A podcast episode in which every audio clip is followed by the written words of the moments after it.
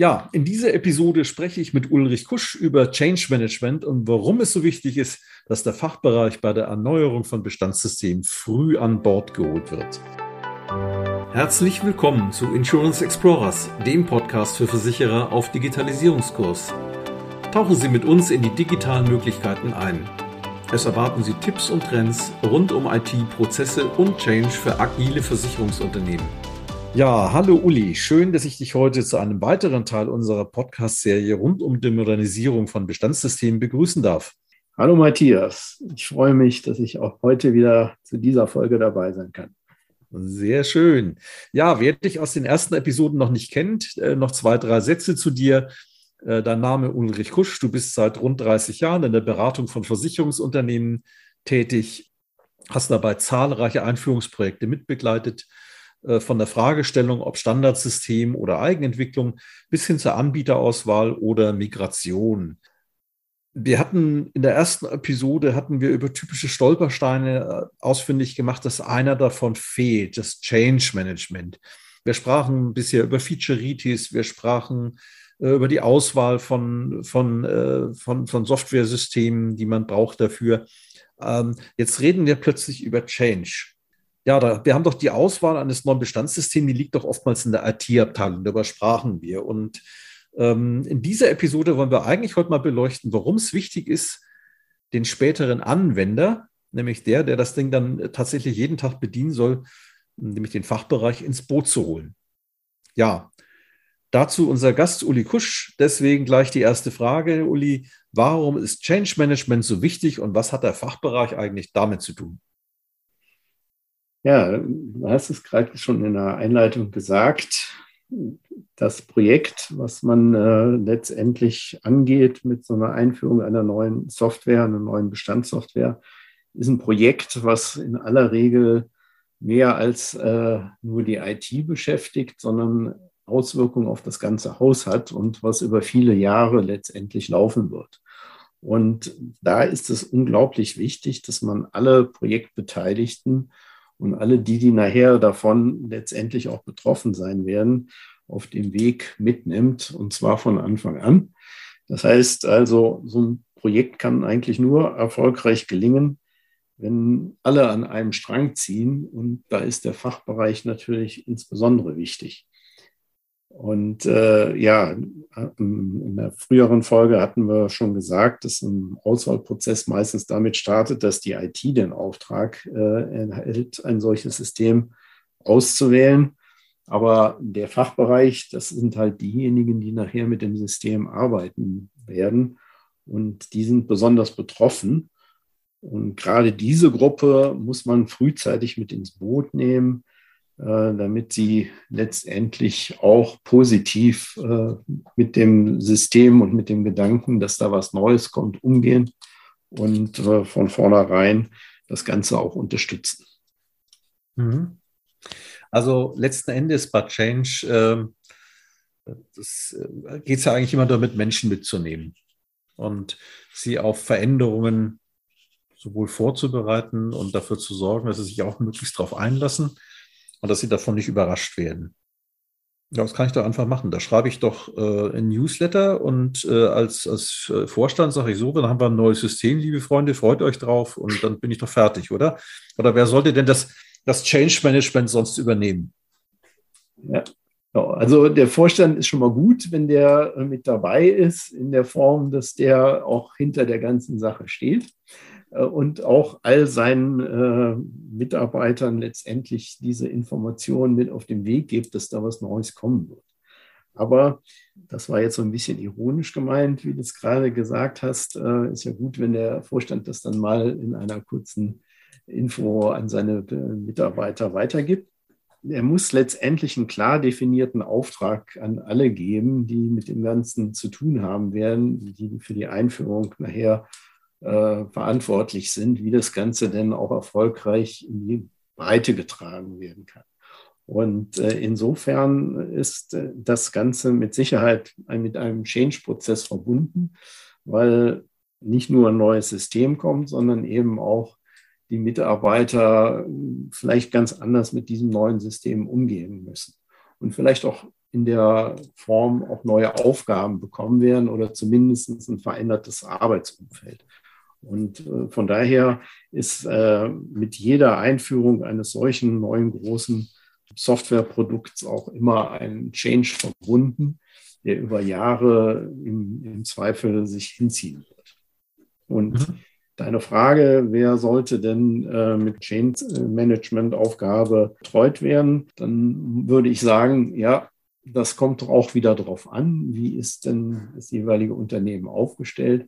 Gibt es in dem Haus bereits einen, der verantwortlich ist für den Change-Prozess oder eine ganze Abteilung? Das wäre schön und wünschenswert. Dann bekommt die gleich eine neue große Aufgabe dazu. Oftmals ist das ja auch noch gar nicht der Fall, sondern es wird gerade mit so einem neuen großen Projekt erstmal die Notwendigkeit erkannt, dass man auch so etwas wie einen Change Manager braucht. Und dann ist das aber auch ein guter Zeitpunkt, denjenigen irgendwie an Bord zu holen. Naja, es ist ja auch so, ich sag mal, es, es, hängt ja auch von der Art der Einführung ab. Also ich erlebe oft, wenn es Big Bang-Einführungen sind, wo es heißt, so am 1. Januar nächsten Jahres haben wir das neue System, dann starren alle auf diesen 1. Januar und erwarten dann, dass dann plötzlich die, die, der Himmel voller Geigen hängt und alles wundervoll ist und die Welt ist rosarot und nett das, das zu managen, dass die Erwartungshaltung dann irgendwo ein bisschen mehr mit der Realität abgeglichen wird, nämlich mit einem neu eingeführten System, was noch die ersten Baustellen hat, wo man sich das noch rundschleifen muss. Das ist ja dann tatsächlich der Fall. Ähm, das ist ja doch ein Teil des, des Change. Aber es gibt ja noch einen weiteren Teil. Das ist nämlich immer dann, wenn sich zum Beispiel auch Prozesse verändern damit. Das, damit meine ich jetzt nicht nur, dass man eine andere Software bedient, sondern eben auch, dass man vielleicht früher dem Kunden sehr, sehr viel Service hat zukommen lassen, zu Zeiten, äh, wo man noch äh, sehr viel mehr Geld verdienen konnte und äh, höhere Prämien verlangen konnte. In einem starken Wettbewerb, in dem wir uns alle befinden, ist es aber so, dass man halt gucken muss, was kann ich denn einsparen? Und äh, einsparen kann ich entweder, dass ich Leistungen äh, oder, oder äh, Schäden nicht, nicht so reguliere. Das ist eine Variante, die macht einen aber nicht beliebter. Und äh, die andere Möglichkeit ist, dass ich versuche, die Lasten zu verteilen. Das heißt, äh, den, den Versicherungsnehmer dann auch ein Stückchen weit mehr in die Pflicht nehmen und sagt, das könntest du selber ausfüllen, das mache ich nicht und das machst du bitte elektronisch, damit ich es gleich mal im System habe. Aber in jedem Fall ist ein Sachbearbeiter, der jahrelang auf Full Service getrimmt war äh, und der jetzt sagt, also jetzt machen wir nur noch Minimalservice, auch der muss ja irgendwo im Kopf umgedreht werden. So, das ist also, es ist ja so ein Teil, den ich so aus der Erfahrung raus kenne. Aber was genau sollte denn da Change Minute eigentlich tun? Den Mitarbeiter gilt es aber natürlich an der Stelle auch mitzunehmen und äh, auch zu zeigen, dass es für ihn vielleicht auch eine Erleichterung sein kann, wenn sich die Prozesse in diese Richtung ändern, wie du es gerade beschrieben hast. Und äh, das sollte immer das Ziel sein, auch von einer neuen Einführung, dass ich ja aufgrund der Erfahrung, die ich mit meinen Mitarbeitern äh, gewonnen habe, gucke, dass ich für äh, die internen Prozesse auch eine Erleichterung schaffe. Also auch für den, das Ziel muss ja nicht nur sein, Kosten zu sparen, sondern dass ich eben auch die Arbeit letztendlich angenehmer gestalte für denjenigen, der sie nachher zu leisten hat. Und das ist schon mal ein positives Ziel, was man da auch formulieren kann. Und das muss aber auch vermittelt werden. Und das brauch, dafür brauche ich halt auch einen, der sich dieser Aufgabe annimmt.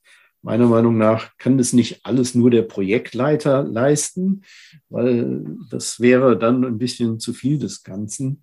Ähm, man darf den ganzen Change-Prozess nicht in seiner Komplexität und umfangreichen Aufgabenstellung äh, unterschätzen. Mhm. Und äh, ein Projektleiter hat in erster Linie mal die Aufgabe, so eine Einführung von einer neuen Bestandssoftware durchzuziehen in Time und Budget. Und dann könnten solche Aufgaben vielleicht auch schon mal hinten überfallen.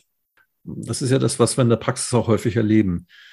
Es gibt ja also äußerst selten Ausschreibungen, die sagen, wir brauchen einen Change Manager, sondern meistens passiert das in den Projekten, wo man plötzlich feststellt, hups, ich habe große Widerstände meiner Belegschaft zu bestimmten neuen Veränderungen und die lehnen entweder das System ab oder die Prozesse oder im schlimmsten Fall beides. Dann fällt einem ein, Change zu machen.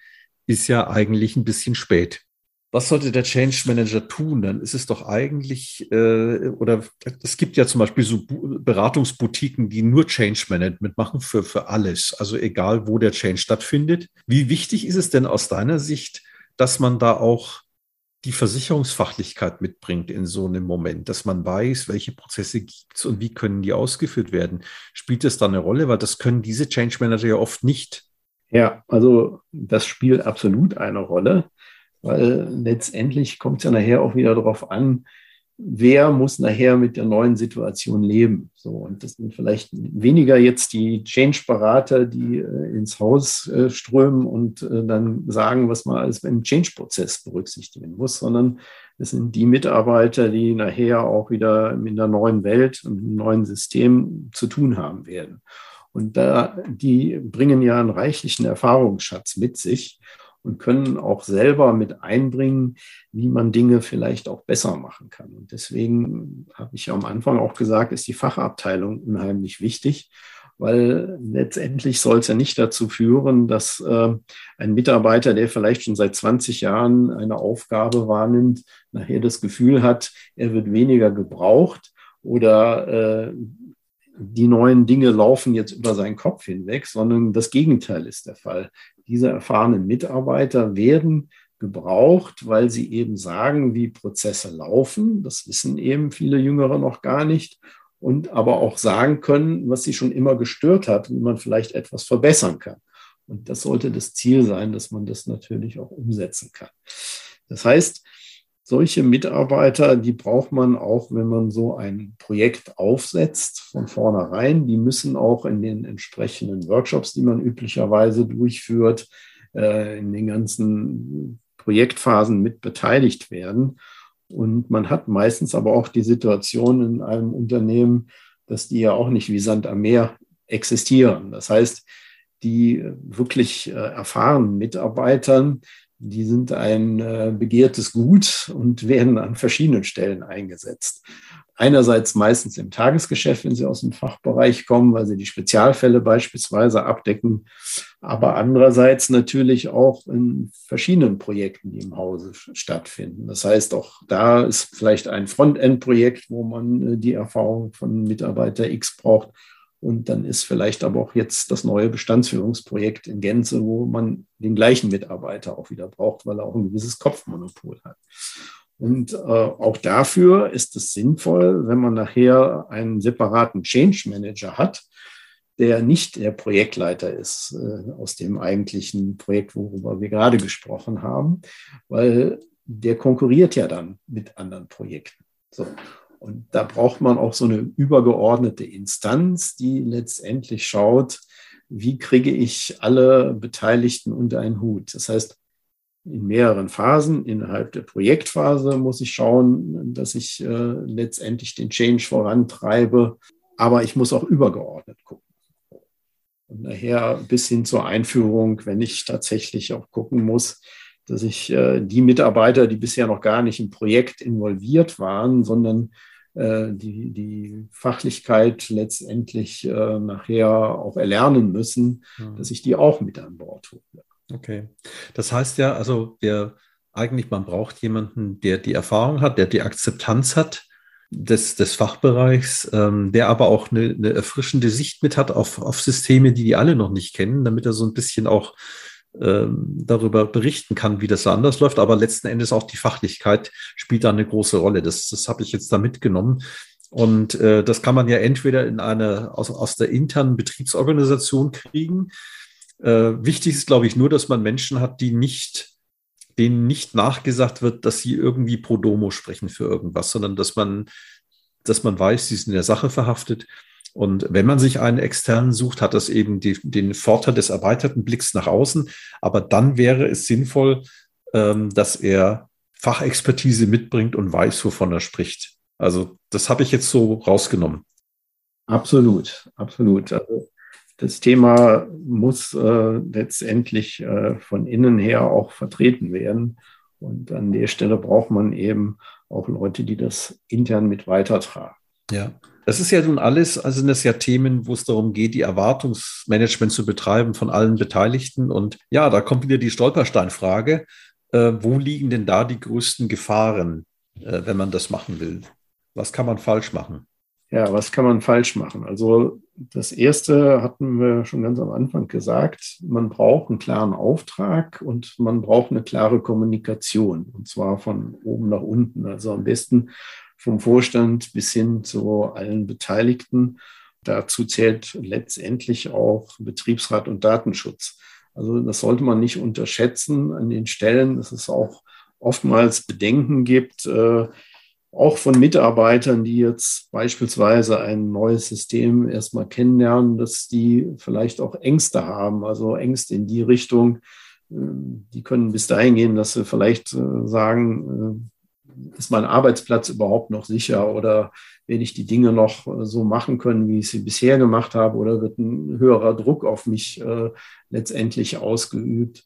Das sind alles äh, Fragestellungen, die uns in der praktischen Projektarbeit auch durchaus schon begegnet sind, wenn man mal dann wirklich mit den betroffenen Mitarbeitern spricht. Mhm. Meistens sind die vollkommen unberechtigt, weil man letztendlich äh, ja eher einen Mitarbeiter- oder Facharbeitermangel hat und äh, gar nicht an der Stelle rationalisieren will. Aber es kann ja auch ein persönlicher Druck schon allein durch das Neue entstehen.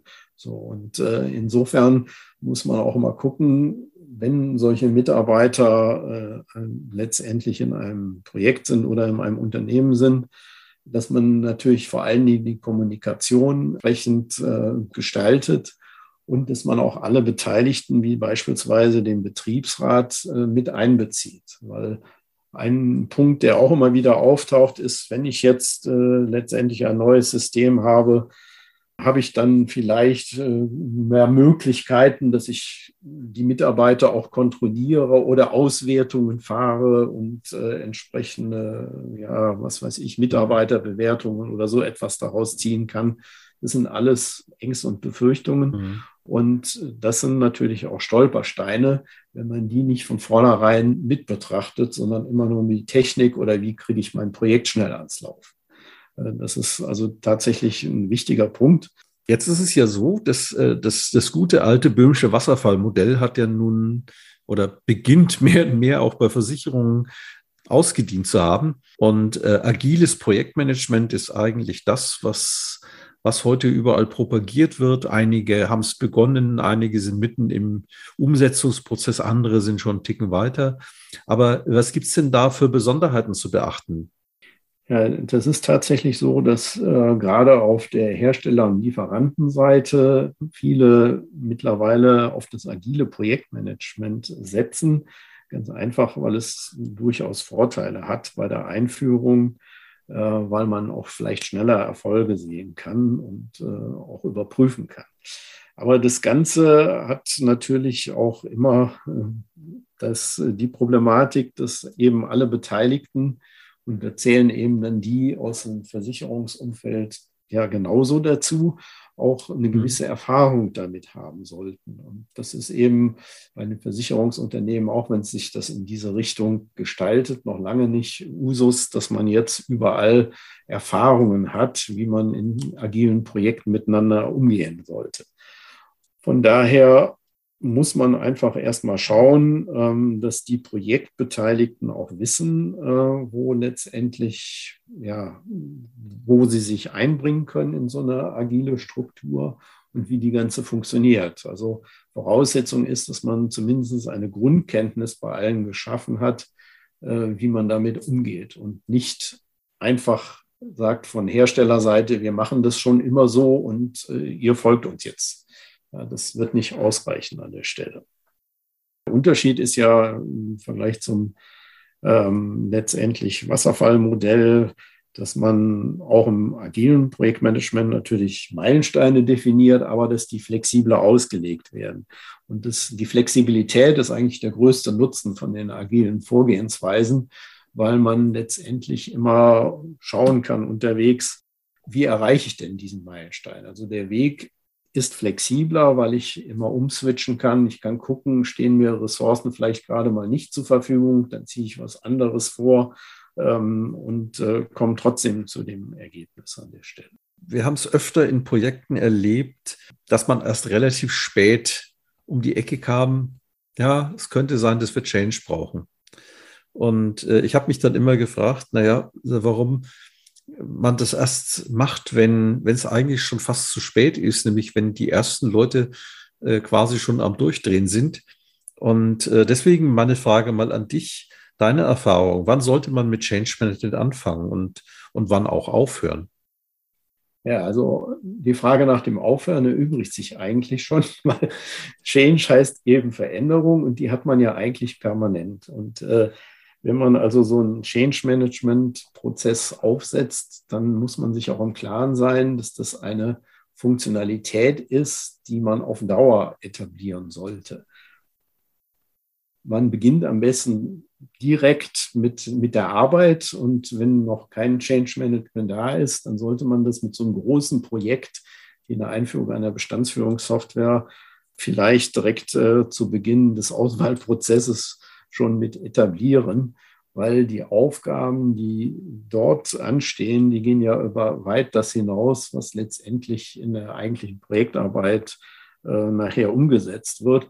Und die erfordern auch schon immer das Denken für die nächsten zwei oder drei Schritte, weil irgendwann muss ich mich auch im Change Management schon damit beschäftigen, wie kriege ich denn beispielsweise auch die Mitarbeiter geschult, wie kann ich Informationen bereitstellen, wie kann ich die Dokumentation äh, gewährleisten und all solche Dinge, die eben über das eigentliche Projekt hinausgehen. Und von daher letztendlich der Rat äh, von meiner Seite, wenn es noch kein Change Management gibt, den so früh wie möglich zu etablieren. Mhm. Ja, und wenn, auch wenn das sehr verlockend für ein Beratungshaus wie uns klingt, dass man sagt, so ein Change-Prozent endet nie. Das heißt, äh, da wecke ich ja sofort Angstszenarien, äh, wo dann welche denken, oder hole ich mir einen Berater ins Haus, den ich bis zur Rente behalten muss. Äh, das ist ja aber ja auch nicht so, sondern letzten Endes geht es darum, dass man sich bewusst sein muss, dass der Change-Prozess äh, nicht endet. Und das ist das eine. Und dass man jemanden braucht, der, wenn man die erste große Phase, die gerade bei so Einführung neuer Systeme da ist, dass es danach nicht beendet ist, wenn das System eingeführt ist, sondern dass es jemanden geben muss, gerne auch dann vielleicht aus, der, aus den eigenen Reihen, der das Projekt weiter begleitet, der im Idealfall vielleicht auch schon vorher gecoacht wurde vom externen, ähm, von dem externen Change Manager. Das, das könnte ja auch so ein Weg sein.